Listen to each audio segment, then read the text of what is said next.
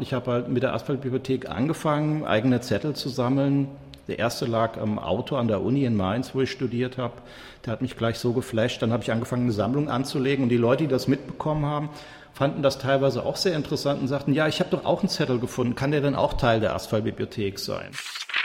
Stadtland Text NRW, der Podcast. Diesmal Brandstifter und das Ruhrgebiet. Herzlich willkommen, ich bin Tabea Sörgel. Und ich bin Martin Becker und der hat heute Lust auf Currywurst, Pommes und Bier. Ist immer wieder erfrischend, wie du in deinen Moderationen entweder vom V erzählst oder sämtliche Klischees bedienst. Naja, wenn das doch nun mal so ist. Ich habe nämlich im Gegensatz zu dir sogar mal ein Jahr in Bochum gelebt und mein Vater war Bergmann. Martin, auch das wissen wir mittlerweile alle zur Genüge. Es ist ja eigentlich auch egal, es geht heute ums Ruhrgebiet und es geht heute nach Dortmund. Und deshalb frage ich dich, liebe Tabea, was fällt dir denn bitte zu Dortmund ein, außer Currywurst-Pommes? Ich habe hier eine Geheiminformation, nämlich, dass du sogar mal beim BVB im Stadion Nein, warst. Nicht. Das ist peinlich. Was ist daran peinlich? Fußball ist toll und wenn man jung ist, geht man doch auch gerne mal ins Stadion. Naja, das, na, egal. Wir müssen jetzt nicht, nicht ins Detail gehen. Ich war da, ja. Ich war da, genau. Ähm, aber im Ernst, ich habe sehr schöne Second-Hand-Erinnerungen sozusagen an Dortmund, weil meine Mutter da mal gelebt hat, sehr gerne da gelebt hat und sogar meinen Vater dort kennengelernt hat. Ach was. ja. Also, mein Satz über Dortmund, da trifft man seine Lebensmenschen auf der Kirmes. Ja, genau. Und ich reproduziere die ganze Zeit Klischees. Naja, aber dass die Leute da toll sind, das hat auch Brandstifter rausgefunden. Er hat nämlich vier Monate als Gast im Depot Dortmund gearbeitet. Und genau da habe ich Brandstifter besucht und mit ihm über seine Projekte und Aktionen geredet. Tatsächlich ausnahmsweise ohne Tabea. Ja, ich war in der Zeit auf der Kirmes. Viel Spaß mit Brandstifter und Martin. Ich freue mich sehr, dass wir jetzt hier in der Galerie vom Depot sitzen. Schön, dass du da bist, Brandstifter. Schön, dass du dir die Zeit genommen hast. Ja, danke. Du hast im Jahr 1998, so schreibst du es selbst, alle öffentlichen Straßen und Plätze zur Asphaltbibliothek erklärt. Du nutzt fast alle Reisen dafür, um verlorene Botschaften zu sammeln und du bist auch schon viel rumgekommen. Also zum Beispiel eben auch ein halbes Jahr hast du in New York gelebt und du kennst die Straßen von Queens und Manhattan unter anderem. Jetzt hast du an einer Asphaltbibliothek Ruhrgebiet gearbeitet. Was ist denn der Ruhrpott so im Vergleich, sagen wir mal, mit New York für ein Pflaster? Ganz wortwörtlich. ähm, ja, das Ruhrgebiet ist sehr grün. Im Gegensatz zu New York gibt es natürlich auch grüne Ecken. Ist ähnlich schmutzig. Viel Graffiti. Dortmund ist irgendwie die Graffiti-Stadt äh, im Ruhrgebiet, ich, was, was, ich bisher festgestellt habe. Auch wildes Graffiti, was ich eigentlich mehr mag als dieses gezähmte Graffiti, was da so in Auftragsarbeiten irgendwie entsteht. Städte vergleichen ist immer schwierig. New York ist New York. New York war ein Stipendium, mein erstes Kunststipendium. Das ist jetzt ein Literaturstipendium mhm. von Stadtland Text hier im, im, Dortmund. Was ist das für ein Pflaster? Ich, ich weiß es nicht. Also ich, ich gehe auf jeden Fall mit einem traurigen Auge nach Hause, dass es jetzt vorbei ist nach vier Monaten. Mhm. Ich habe mich sehr gefreut, hier zu sein. Die Menschen waren sehr offen, soweit das ging jetzt während der Corona-Krise. Und äh, ich komme wieder. Wenn man jetzt einmal nochmal auf dieses Pflaster konkret ja. zurückkommt, das ist ja für dich ziemlich wichtig. Du gehst mhm. auf die Straße, du machst dich auf die Suche. Wie muss ich mir das eigentlich vorstellen? Stehst du wirklich jeden Tag morgens auf und hast erstmal so eine Route und lässt dich dann treiben? Also suchst du jeden Tag oder gibt es bestimmte Phasen der Arbeit, wo du sammelst und dann vielleicht auswertest in einem zweiten Schritt? Weil die Auswertung ist ja auch sehr, sehr wichtig in verschiedensten Formen. Mhm. Also als ich das Projekt entwickelt habe 1998, da habe ich eigentlich gedacht, ich mache was, was keine Arbeit macht und Kunst entsteht. Und so kam ich dann auf die Idee, dass ich auf dem Weg zum Einkaufen, zum Bäcker, wo auch immer hin, einfach Sachen vom Boden aufhebe und damit daraus Kunst mache, dass Kunst entsteht. So ist das Konzept äh, Asphaltbibliothek entstanden. Ich habe damals auch noch nicht daran gedacht, das als Beruf zu machen und irgendwann war das dann so weit, dass ich dann äh, berufsmäßig als professioneller interdisziplinärer Aktionskünstler unterwegs war. Und jetzt biete ich halt seit New York, also es fing eigentlich New York dann an, dass ich angefangen habe, äh, Städtesammlungen zu machen, weil ich sechs Monate nur in einer Stadt war. Das heißt, am Ende von den sechs Monaten konnte ich sechs Monate New York vom Boden an die Wand klappen und den Leuten zeigen, wie ich ihre Stadt gefunden hatte. Und seitdem ist das natürlich etwas organisierter. aber ich versuche das noch möglichst frei zu halten. Also ich habe jetzt natürlich verschiedene Städte mir rausgesucht, äh, zu denen, in, in die ich gegangen bin, in die ich gesammelt habe. Und ich nenne das dann so ein bisschen, das sind dann so eher so die Fundzettel-Safaris. Mhm dass ich quasi auf die Jagd gehe und mich irgendwo rumtreibe, aber es ist auch relativ offen, nicht so fest geplant, dass ich weiß, welche Routen ich gehe, sondern ich flaniere darum, ähnlich wie die Situationisten damals mit ihren Derivés, äh, dass man, dass ich einfach völlig unvoreingenommen äh, eine Stadt, einen Ort oder eine Region erkunde. Und ich nenne das performative Begehung. Das ist eigentlich auch eine Art von Performance. Das heißt, die Leute, die mich sehen, denen fällt das auf, die sehen, der macht da was Komisches, was macht der da? Ah, der hebt was auf vom Boden. Ja, das ist so meine Arbeitsweise. Du hast jetzt selber die Jagd erwähnt. Ich hatte überlegt, ob ich den Begriff benutzen darf. Ich hätte mich jetzt gefragt, äh, entwickelt man da eigentlich mit der Zeit so einen Jagdtrieb und siehst du vor allem vielleicht Dinge, die wir nicht sehen mittlerweile? Naja, mein Blick geht schon öfters mehr zum Boden. Ich bin schon auch ein Jäger und Sammler. Aber es ist noch keine arge Manie von mir geworden, sondern äh, ich kann das auch so ein bisschen unterdrücken, aber eigentlich hebe ich immer Zettel auf, weil mhm. es ist nichts Aufgesetztes, sondern es, wenn man einmal damit angefangen hat, dann, ist, dann geht das so in, in, in das Leben über. Und gute Kunst geht auch immer nah am, am Leben dran. Gibt es eigentlich, wenn du draußen unterwegs bist und sammelst, dann nach all den Jahren, wo du das jetzt machst, mhm. Unterscheidungen? Also gibt es für dich manchmal richtig wahre Perlen, die du findest? Ja. Was weiß ich, ein Liebesbrief und dann ja. natürlich so der, der, der, die Standardware wären wahrscheinlich Einkaufszettel, oder? Ja, der Standard ist Einkaufszettel, die, die, findet man immer. Das ist so eine sichere Bank, sage ich mal, am Supermarkt. Am Bahnhof findet man eigentlich auch immer Sachen. Und es gibt natürlich so Sahneschnittchen, die man findet, also Liebesbriefe oder auch äh, Wutzettel, die irgendwie jemand am Auto hatte. Äh, äh, Sie Idiot haben zwei Parkplätze genommen, Sie sind sicher eine Frau. Der Zettel, hat, der Zettel hat, ein, hat ein Freund von mir in Köln an seinem Auto gehabt, ein Mann. Das war das Beste daran. Die nenne ich immer Keepers, wenn ich so einen schön finde. Das ist ein Keeper, den, den behalte ich, den will ich unbedingt haben. Ähm, wenn die handschriftlich sind, am Anfang habe ich nur handschriftliche Dinge gesammelt oder auch skurrile Texte, Schreibfehler. Das war mir am Anfang sehr wichtig oder so ist auch so mein, äh, mein Fokus auf mhm. diese Fundzettel gekommen, dass ich gesagt habe, wow, das ist ja eine total interessante Geschichte. Aber mittlerweile sammle ich auch kleine Fetzen vom Boden, Abrisse von Flyern, äh, Fotoreste, mit Fußabdrücken zum Teil, Straßenabdrücke oder auch mhm. Schmutz kann wunderschön sein auf dem Papier. Und was ich auch immer sehr gerne habe, habe ich am Anfang auch nicht so als besonders wertvoll angesehen. Das sind äh, Ausdrucke, mhm. ähm, die Tintenstrahlausdrucke. Wenn die dann auslaufen oder ausbleichen, sage ich immer, dann malt die Natur mit. Das sind Aquarelle, die die Natur gemalt hat. Und ich greife dann in dem Moment ein. Das heißt, diese, diese Zettel verschwinden ja dann irgendwann mal, weil sie eben draußen auf dem Boden liegen und ich bewahre die auf, quasi für die Nachwelt, sage ich immer. Das ist ja auch eine Quelle an Informationen, die da drin steckt. Und äh, es hört nicht auf. Mhm. Also ich finde immer wieder Zettel, immer wieder fragen die Leute, ja, gibt es denn da noch Zettel? Und das haben die schon vor zehn Jahren gesagt, Brandstifter, was machst du denn, wenn du keine Zettel mehr auf dem Boden findest? Sammelst du dann Smartphones? Ich bin Smartphone-Verweigerer und ähm, ich finde Zettel. Und im Ruhrgebiet massig. Das, es hat sich ja was geändert bei diesen performativen Begehungen, wie du es auch nennst, wenn mhm. du draußen unterwegs bist. Tatsächlich jetzt auch hier im Ruhrgebiet, nämlich du musstest deine Werkzeuge ein bisschen verändern, habe ich gelesen. Das heißt, du warst unterwegs mit Greifhilfe und Gummihandschuh. Safer mhm. Picking hast du es genannt.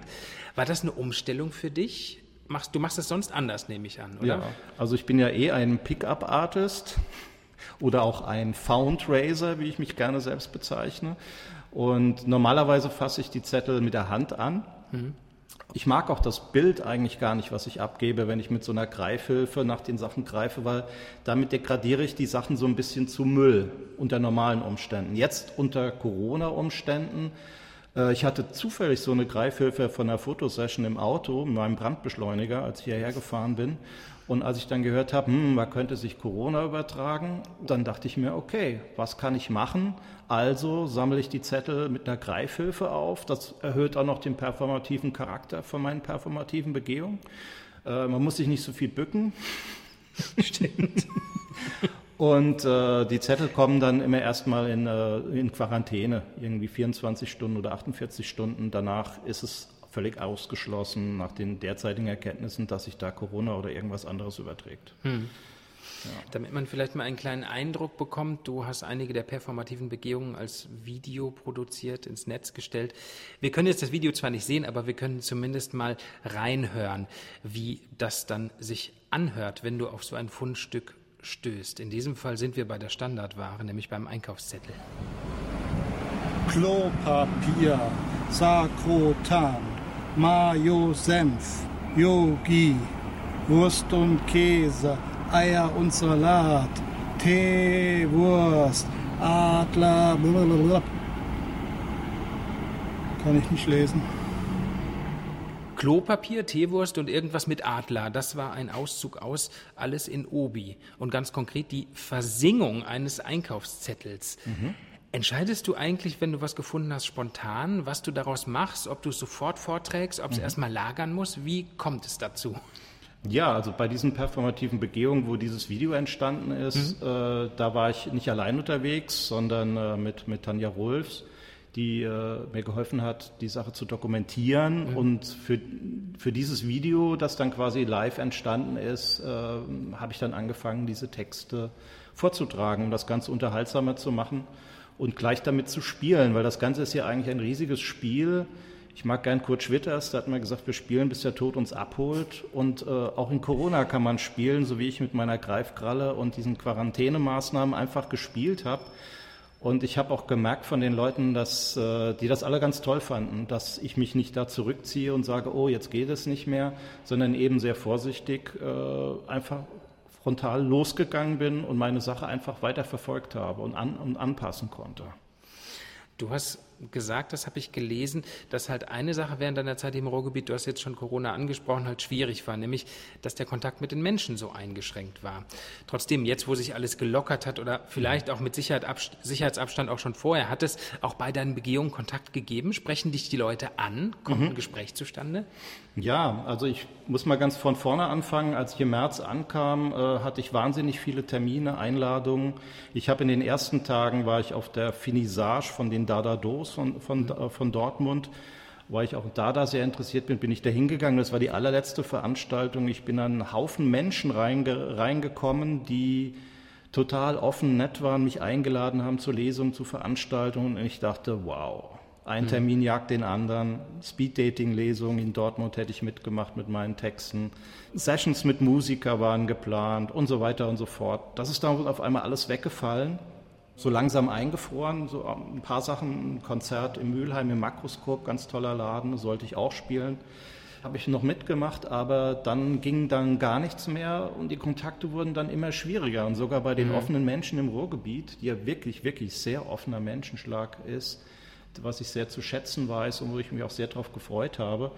Äh, das wurde dann alles natürlich ein bisschen weniger. Ich erinnere mich noch, als ich einmal auf der Tremonia-Wiese, ich wohne direkt um die Ecke in der Adlerstraße, habe ich Zettel eingesammelt mit meiner Greifhilfe und da kam ein, äh, ein, ein junger Mann mit einem Kind auf den Schultern und lächelte mich an und sagte, Dankeschön. Weil ich aber nicht den Eindruck erwecken wollte, dass ich ihm den Müll wegsammeln will, mhm. wollte ich ihm einen Flyer in die Hand drücken und habe ihm erzählt, dass ich Stipendiat bin, äh, Literaturstipendiat mhm. für Stadtland Text und dass ich das ja mache für ein Kunstkonzept. Wollte ihm den Flyer in die Hand drücken und da meinte er, hm, gerade nicht. Oh nein. also es geht, aber die Leute sind halt vorsichtiger. Man spricht die Menschen nicht so schnell an. Jetzt, die letzten Wochen, öffnet sich alles wieder ein bisschen. Mhm. Es kommen die ersten Veranstaltungen und ich merke, die Leute haben Redebedürfnis. Ich war letzte Woche mit dem Aktionskünstler Ruppe Koselleck, ein guter Freund von mir in, äh, aus Münster, mit dem war ich in Gelsenkirchen und Essen unterwegs und wir haben sehr viel mit den Leuten dort geredet draußen. Das kommt alles wieder, aber mein Stipendium ist erstmal vorbei. Mhm. Eine Sache ist dir bei der Asphaltbibliothek als Projekt insgesamt sehr wichtig habe ich gelesen, dass du nicht nur der Bibliothekar bist, sondern dass natürlich auch die Menschen drumherum was dazu beitragen. Du hast zum Beispiel die Leute hier im Ruhrgebiet dazu aufgerufen, dir verlorene Botschaften und Fundstücke zu schicken. Ich habe gerade den Briefkasten hier draußen mhm. vom Depot auch gesehen. Ja. Haben die Leute davon Gebrauch gemacht? Und wie wichtig ist dir diese Kommunikation mhm. eigentlich in deiner Kunst?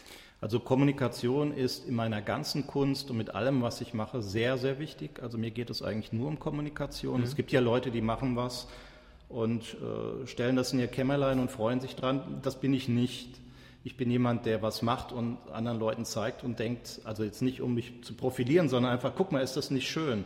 Und wenn ich was von der Straße auflese, dann will ich das den Leuten auch zeigen. Schau mal, guck mal da, ist das nicht nett?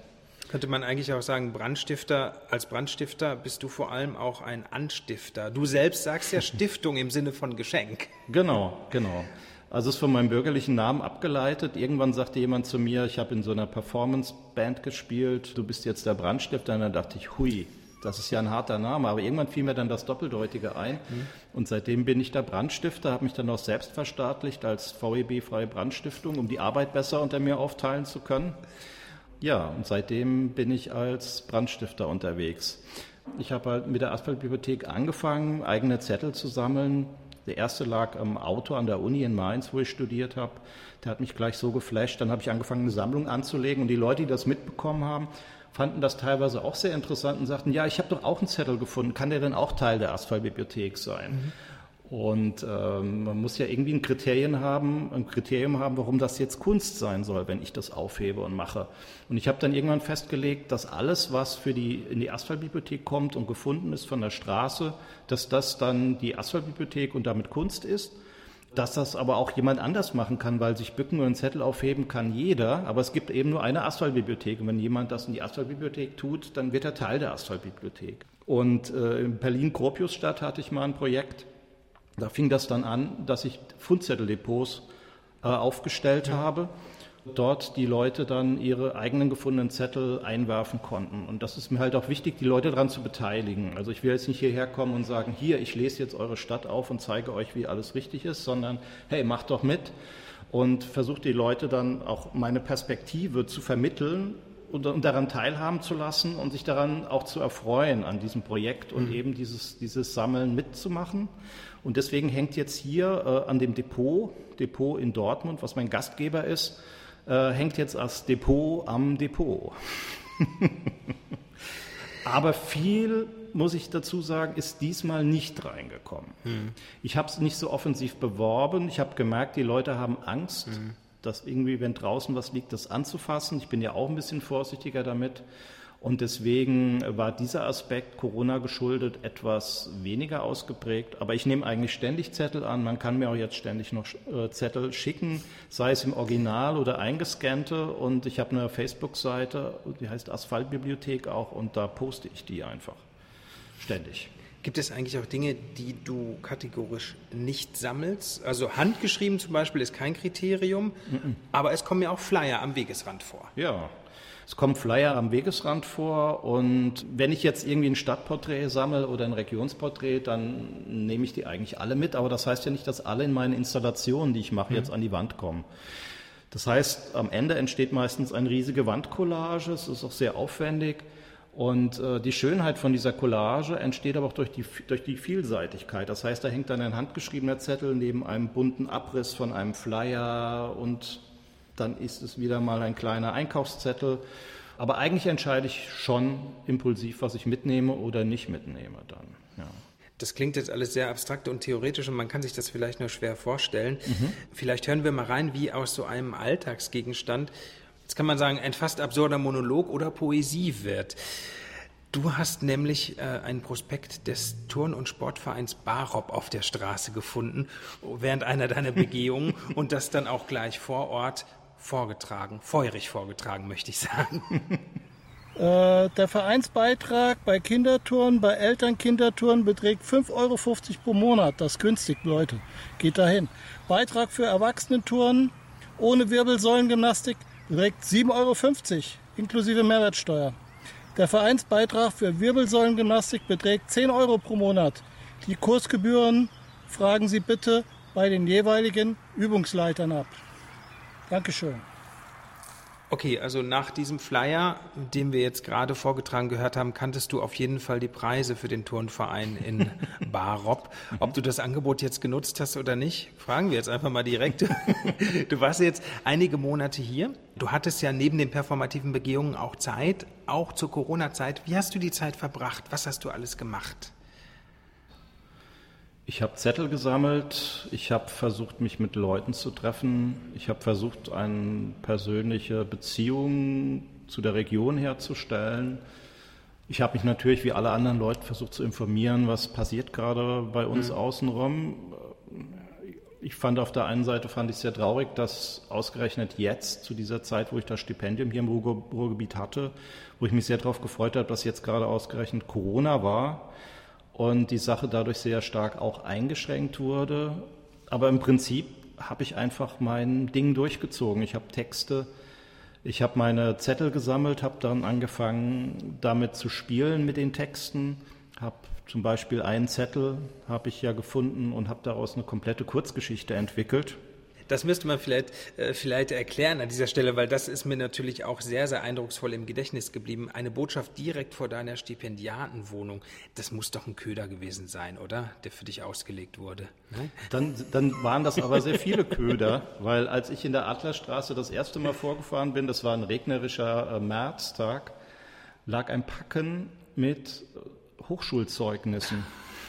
Das gibt's doch gar nicht. Vor meiner Haustür da dachte ich wirklich tatsächlich, das haben dir doch die Leute vom Depot hingelegt, damit der Kerl was zu schaffen hat.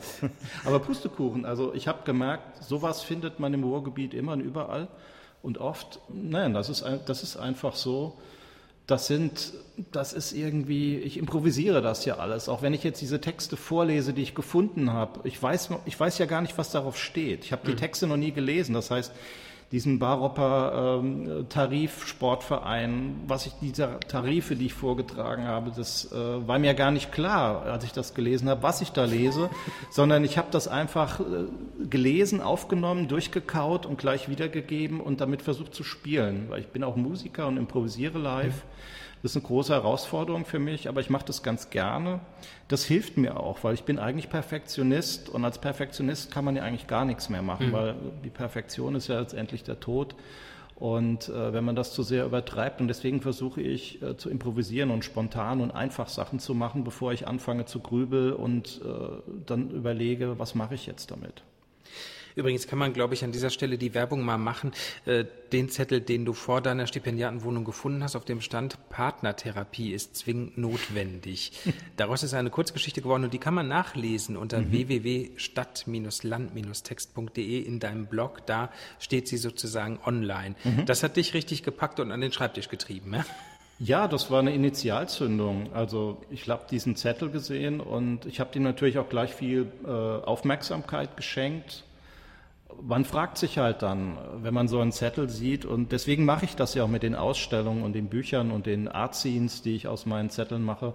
Die Leute sehen die Zettel und in jedem Kopf entsteht so ein kleiner Kurzfilm.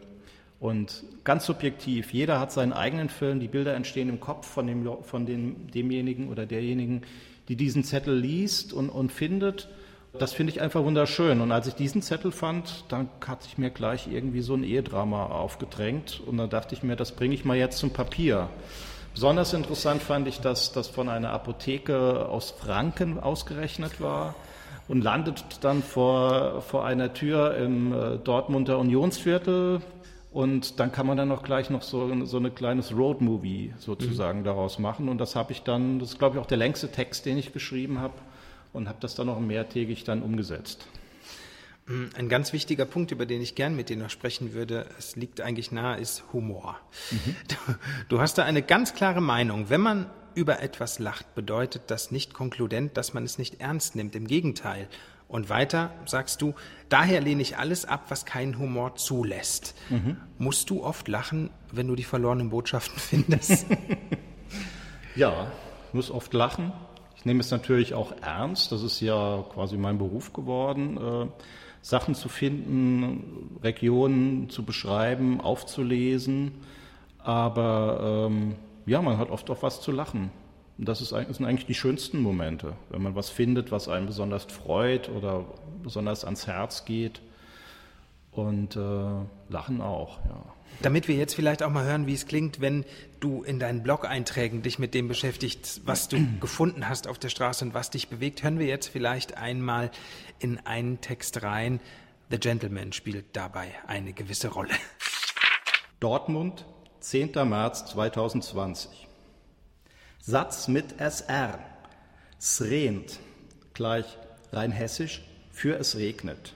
Klammer auf, Gott segnet, die Zettel werden nass. Die Nachrichten sind bedrückend. Da kommt was auf uns zu. Und ich bin ganz allein im fremden Ruhrgebiet und das mit fünf Millionen anderen Menschen, die so gar keinen Abstand halten wollen. Liegt ihnen wohl nicht im Blut, den netten Kumpels und Kumpelinen? Eigentlich wollte ich heute zuerst zum Grab von Vichy Hülsenbeck auf den nahen Südwestfriedhof pilgern. Beschließe aber auf dem Weg lieber gleich zum Dill zu gehen. Erst kommt das Fressen, dann kommt die Arbeitsmoral. Glücklicherweise kann ich mit der Asphaltbibliothek beides verbinden. Ich mag zwar Regenwetter, aber im Regen zu flanieren, nass zu werden und nicht schwimmen zu gehen, macht mir schlechte Laune. Na, wenigstens vorher noch einen Abstecher zum Dremonia Park. Hinter dem dekorativen Kreisel residiert die DMT und wacht angeblich über mich. Soll ich sie dafür in mein nicht vorhandenes Nachtgebet aufnehmen? Vor dem Supermarkt finde ich zwei feuchte EKZ. Das ist Zettelsammlerslang für Einkaufszettel. Ich bringe meine farbenfrohen Schäfchen ins Trockene und lichte sie routiniert im Ladenlokal beim Einkaufen ab. Der freundliche Bäckerei-Fachverkäufer meint, dass es zum Friedhof gar nicht mehr so weit wäre und beschreibt mir den Weg. Als Smartphone-Verweigerer bin ich geradezu darauf angewiesen, mit meinen Mitmenschen zu kommunizieren und fremde Menschen nach dem Weg zu fragen. Ist das nicht furchtbar? Hab doch noch keinen Bock zurückzugehen und mach mich bei leichtem Regen mit dem viel zu schweren Rucksack auf den Weg. Unterwegs werden weitere Zettel eingesammelt und in das eigens dafür mitgeführte Werbeprospekt zum Trocknen eingelegt. Nasses Papier ist sehr empfindlich. Wenn ich sie jetzt auseinanderfalte, würde ich sie in Fetzen reißen. Aufgelesen wird immer, gelesen wird bei Regen erst zu Hause. Sammelrouten oder Zettelsafaris plane ich eigentlich eher selten. Mein Leben bestimmt die Kunst und nicht umgekehrt, aber ich muss mit und von meiner Kunst leben. Der Weg durch das dicht bebaute Wohngebiet am Rande des Kreuzviertels, immer die Kuitanstraße entlang, ist doch länger als ich dachte. Endlich auf dem nassen Friedhof angekommen, frage ich zwei Friedhofsgärtner mit Minibagger nach dem Grabmal von Hülsenbeck. Die beiden haben den Namen des berühmten Dadaisten allerdings noch nie gehört und wollen mir den Weg zu irgendwelchen BVB-Mumien weisen. Fußball ist Opium für Volker. Irgendwann erinnert sich einer der beiden doch noch an ein auffälliges Relief mit Gedenkplatte und beschreibt mir den Weg dorthin. Tatsächlich, da ist es. Direkt daneben liegt der Dortmunder Dada-Aktivist Jürgen Kalle-Wirsch und die von den beiden beeinflussten Da-Da-Dos haben 2018 auch einen Gedenkstein hinterlassen.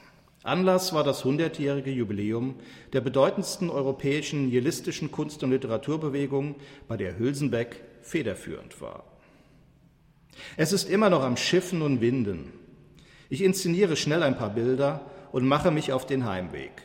Schulter und Nacken schmerzen unter dem Gewicht meines Einkaufs. Vor allem die beiden Weinflaschen haben es in sich und ich ahne, warum Profi-Alkis auf Hochprozentiges umsteigen. Reine logistische Vorsichtsmaßnahme zur Vorbeugung von späteren Haltungsschäden. Rücken, hui, Leber, pfui. Ich lasse den Regen fallen und warte in einem Graffiti besprühten Haltestellehäuschen vor dem Leibniz-Gymnasium auf den Bus, der mich zurück in meinen Adlerhorst bringen wird. Dort finde ich den Karo-Zettel. Der Regen hat die Handschrift auf dem mittig gefalteten Blatt wieder aufgeweicht und auf der gegenüberliegenden Seite des Blattes in Spiegelschrift als Tintenklexographie wie für einen Rorschach-Test abgedruckt. Anmerkung des Auflesers. Ob F ahnt, dass ihr Sohn E möglicherweise davon träumt, ein kleines, aber feines Imperium für Marihuana in Dortmund aufzubauen? um irgendwann, wie der Filmheld, ein legales Leben in der Oberschicht zu führen?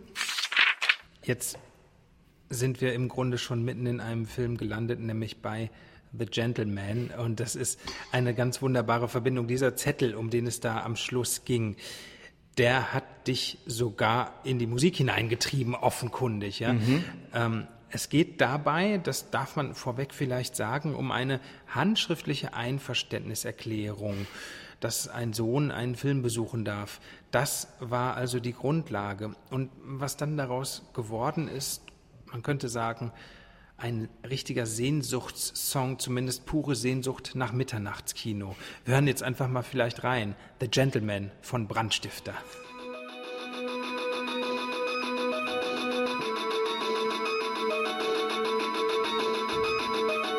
Hiermit bin ich einverstanden, dass mein Sohn Efe Zekifat in Vaskalen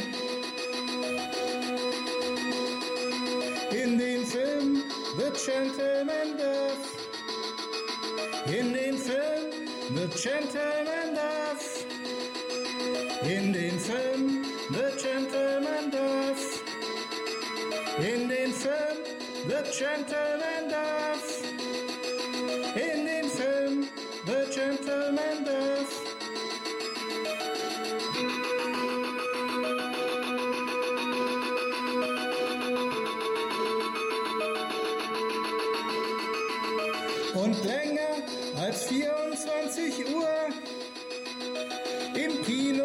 Aufhalten darf und länger als 24 Uhr im Kino sich aufhalten darf.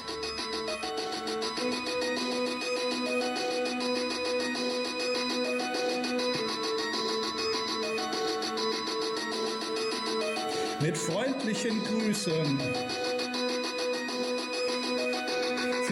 Pascale. Felix Pascale. Felix Pascale. In den Film The Gentleman darf. In den Film The Gentleman darf. In den Film The Gentleman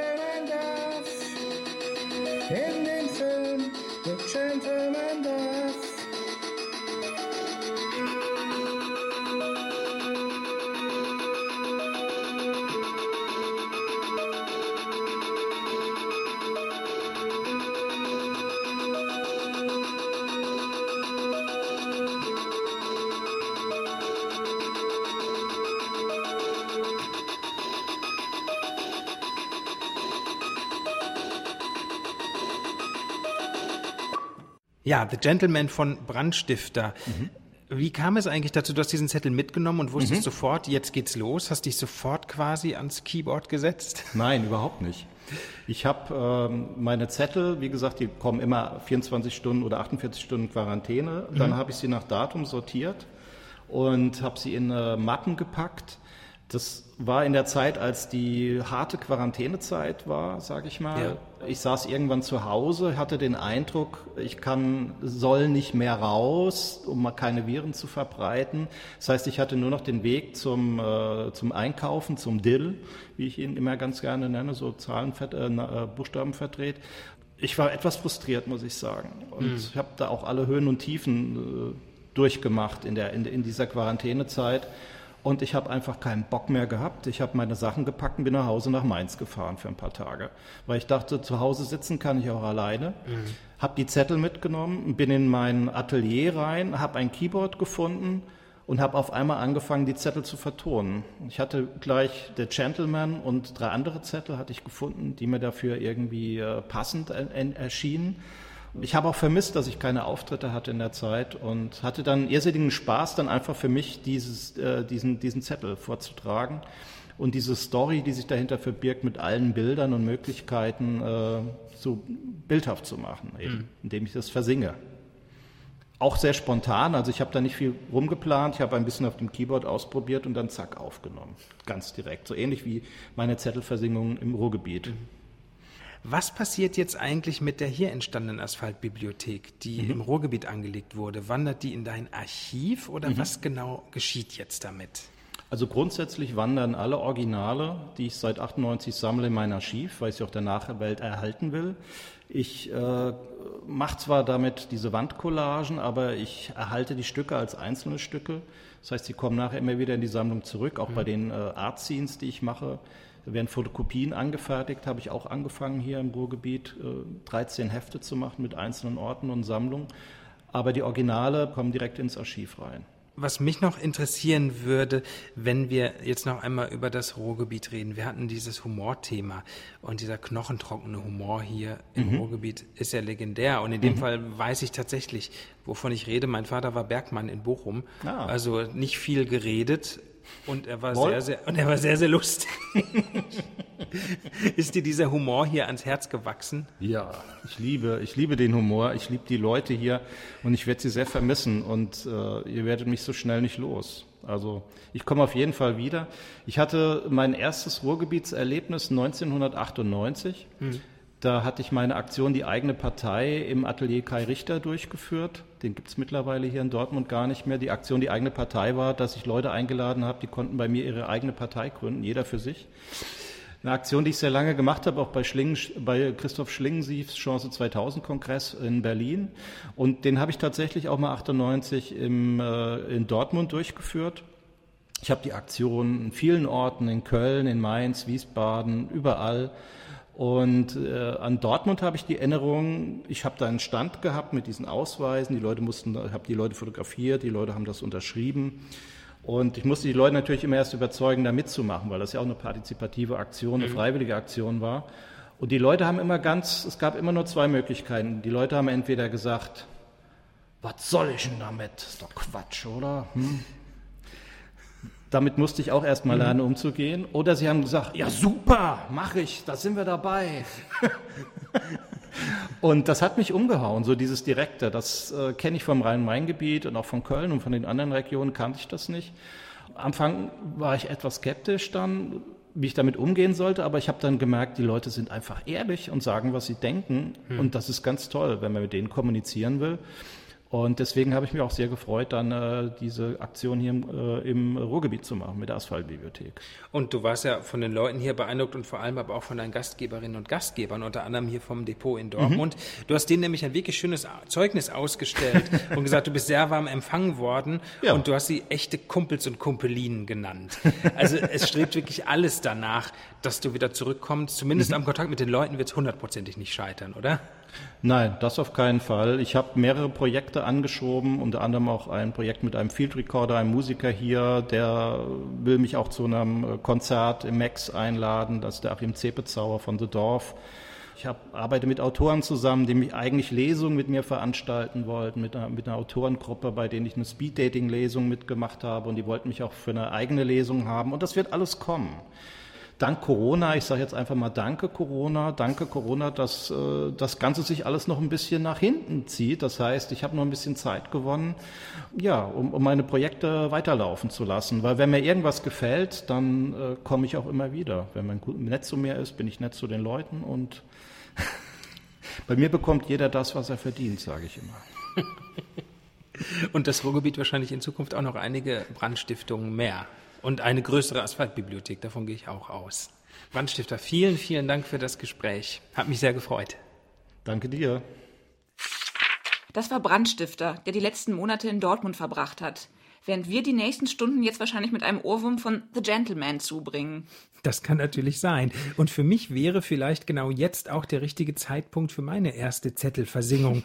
Ich probiere es einfach mal. Ich weiß nicht, ob es funktioniert. Region Aachen, Bergisches Land, Hellweg, Münsterland, Niederrhein, Ostwestfalen, Lippe, Rheinschiene, Ruhrgebiet, Sauerland, Südwestfalen. Fertig. Applaus. Das sind die zehn Kulturregionen von Stadtlandtext NRW das auch gefördert wird vom Ministerium für Kultur und Wissenschaft NRW. Und ich bin jetzt übrigens wirklich stolz. Es klang nicht schlecht, oder? nee, ich fand's auch, es, es hatte was. Gut, aber vielleicht ist doch jetzt der richtige Zeitpunkt ja, aufzuhören für heute. Das war's nämlich für diese Ausgabe. Bis zum nächsten Mal an einem anderen Ort. Ich bin Martin Becker Und ich bin Tabea Sörgel. Stadtland Text NRW. Der Podcast.